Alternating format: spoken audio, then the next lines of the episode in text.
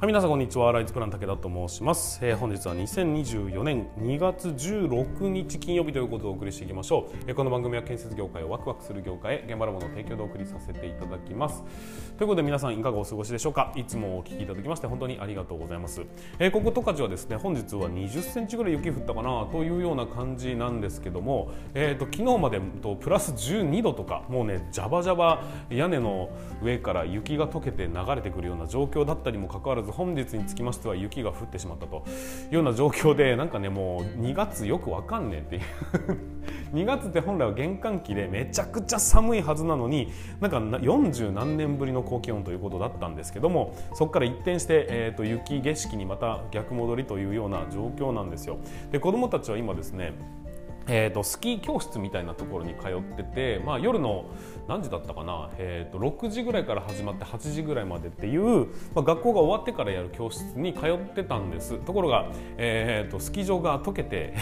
スキー場の雪が溶けてですね、えー閉鎖しましたっていうことになってうわーって思っていて、えーと、水金なんで一昨日昨日の教室終わりの今日ですね、えー、また雪がどんと降ってスキー場が再開するんじゃないかみたいなそんな話が出てものすごいこう憤慨している子どもたちを尻目に僕は、えー、出勤してきたというような形になるんですがなんかまあ異常気象っていう一言でね片付けると非常に稚拙な表現になっちゃうんですがなんじゃこりゃとは思いますよね。まあ、なんか結構コンクリートの挫折をするっていう方につきましては割とこう好条件になっていくんで良いのかもしれませんがこと生活するっていう観点で見ると非常にこうどうしたっていう感じになっておりますので 十分お気をつけいただければというふうに思います。えー、と今ですね2月に入りましてまあ間もなくですねうんといろんな建物が竣工時期に入竣工竣工時期に入るんですっていうのと同時に着工時期にも入るんですよ。おそらくですが世の中4月5月6月が着工時期になりまして今現在はまあ竣工も忙しいことをさそこそこに、えー、見積もりも忙しいというような、えー、結構業界ごとバタバタしてる会社が多いんじゃないかなと思ったりします。します。でその中ですね現在、えーと、新人スキルアップ研修じゃない、えー、新規入場者教育を動画にしますよっていうところにも結構こう多くの、えーと、ご依頼をいただけるようにいただくようになってきているそんな時期になります、まあ、当然ですが、えーと、今スタッフをある程度こう十分に配置はしてるんですけども、えー、一気にドンと来られるともしかしたら遅延するという可能性もあるかと思いますんでもしもね、えー、と工事が決まって頼みたいんだというふうに思われる方がいらっしゃるんであれば早めに、え、お声がけをいただければ、え、その時間確保することができますんで、えー、ご協力の方よろしくお願いいたします。えーと、全力でね対応させていただきたいと思いますので引き続き現場ラボの、えーと、新規入場者教育の動画を作りますよっていうサービスにつきましては、えー、いつでもお問い合わせいただければというふうに思っておりますのでよろしくお願いいたします。はいということで本日もスタートしていきますが 皆さん準備の方はよろしいでしょうかそれでは今日も立ち入り禁止の向こう側へ行ってみましょう。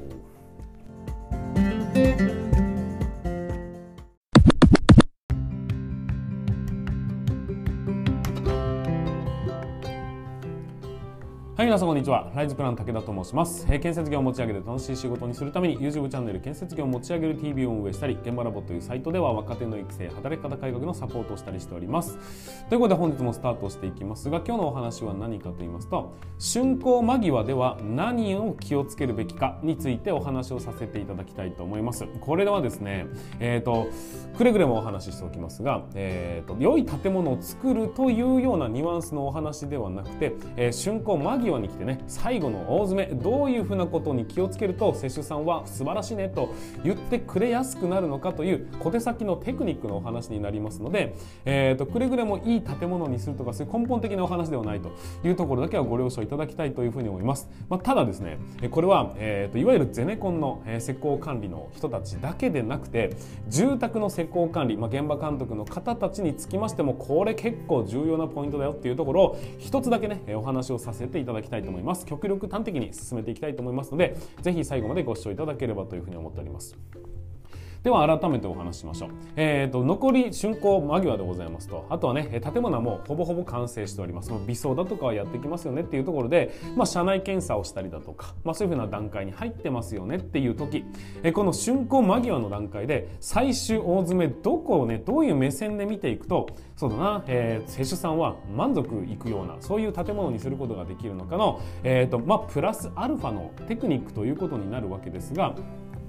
これにつきましては、えーと、ポイントが1つだけあります、えー、ここを気をつけましょうという話なんですがそれは何かと言いますと目線を気にしましょうということです。ちょっと分かりづらいですかね。例えば建物を入っていった時にえっ、ー、と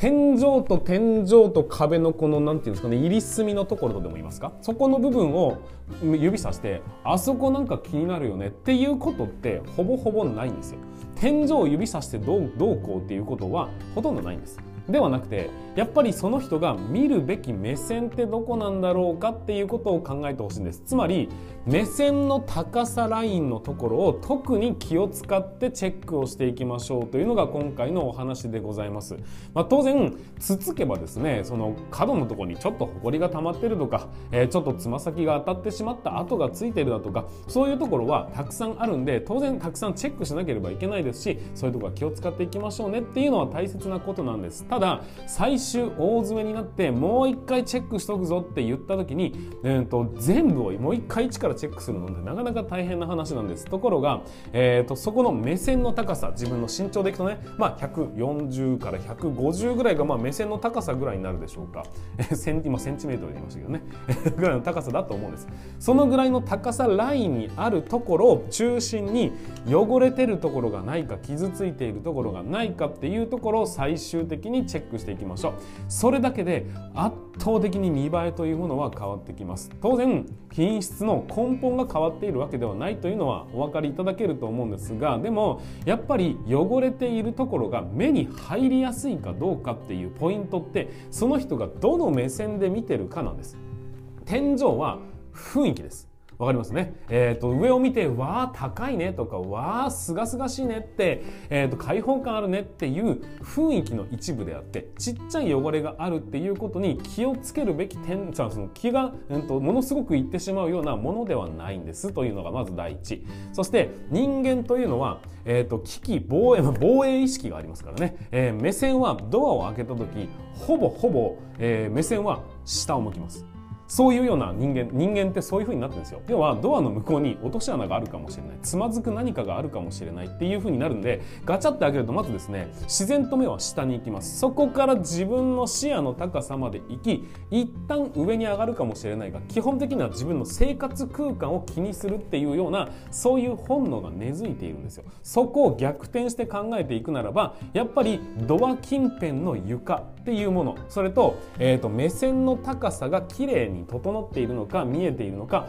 そこを、えーと、重点的に見ていきましょう。例えば机の、えー、まで引き渡した時にねテーブルだとかがあったとするじゃないですか。カウンターの上でもいいです。それって思いっきり目線の高さに入るラインなんです。そこになんとなく雑然と書類が置いてあったりするとそれだけで一気に建物が汚く見えてしまうっていうこともありえるんです。でもスリッパが多少汚れていたとしても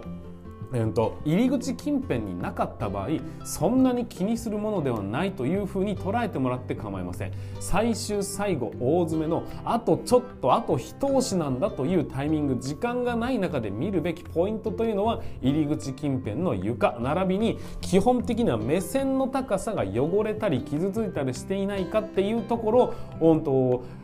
完璧にしていくというところに気を使っていただきたいと思います。まあ逆に言うとですね目線の高さっていうのが一番手を触りやすい部分であって汚れやすいところだというのも言えるというふうになったりします。まあ見てますからね見えてる範囲のものを触りたくなるじゃないですかっていうところもあるんでやっぱりそこは、うん、と汚れやすいところでもありますし気になりやすいところでもあるというところから目線というものをしっかりと追いかけることによって、えーと、と汚れていることによって評価がが下がらないように他はちゃんとできているのにそこが汚れているがばっかりに結果としてなんかいまいちだよねって思われるのが一番大変なことになりますよね。なので、えー、まずはね竣工段階できれいにしなければいけない、まあ、最終大詰め何を気にすればいいですかって言った時に気にするべきポイントというのは目線の高さというのを一番気をつけて見ていただければいいなっていうふうに思います。これは、えーと、ゼネコンもそうなんですが、えー、住宅側の施工管理についても非常にに重要なポイントということになりますので外も中もですからね。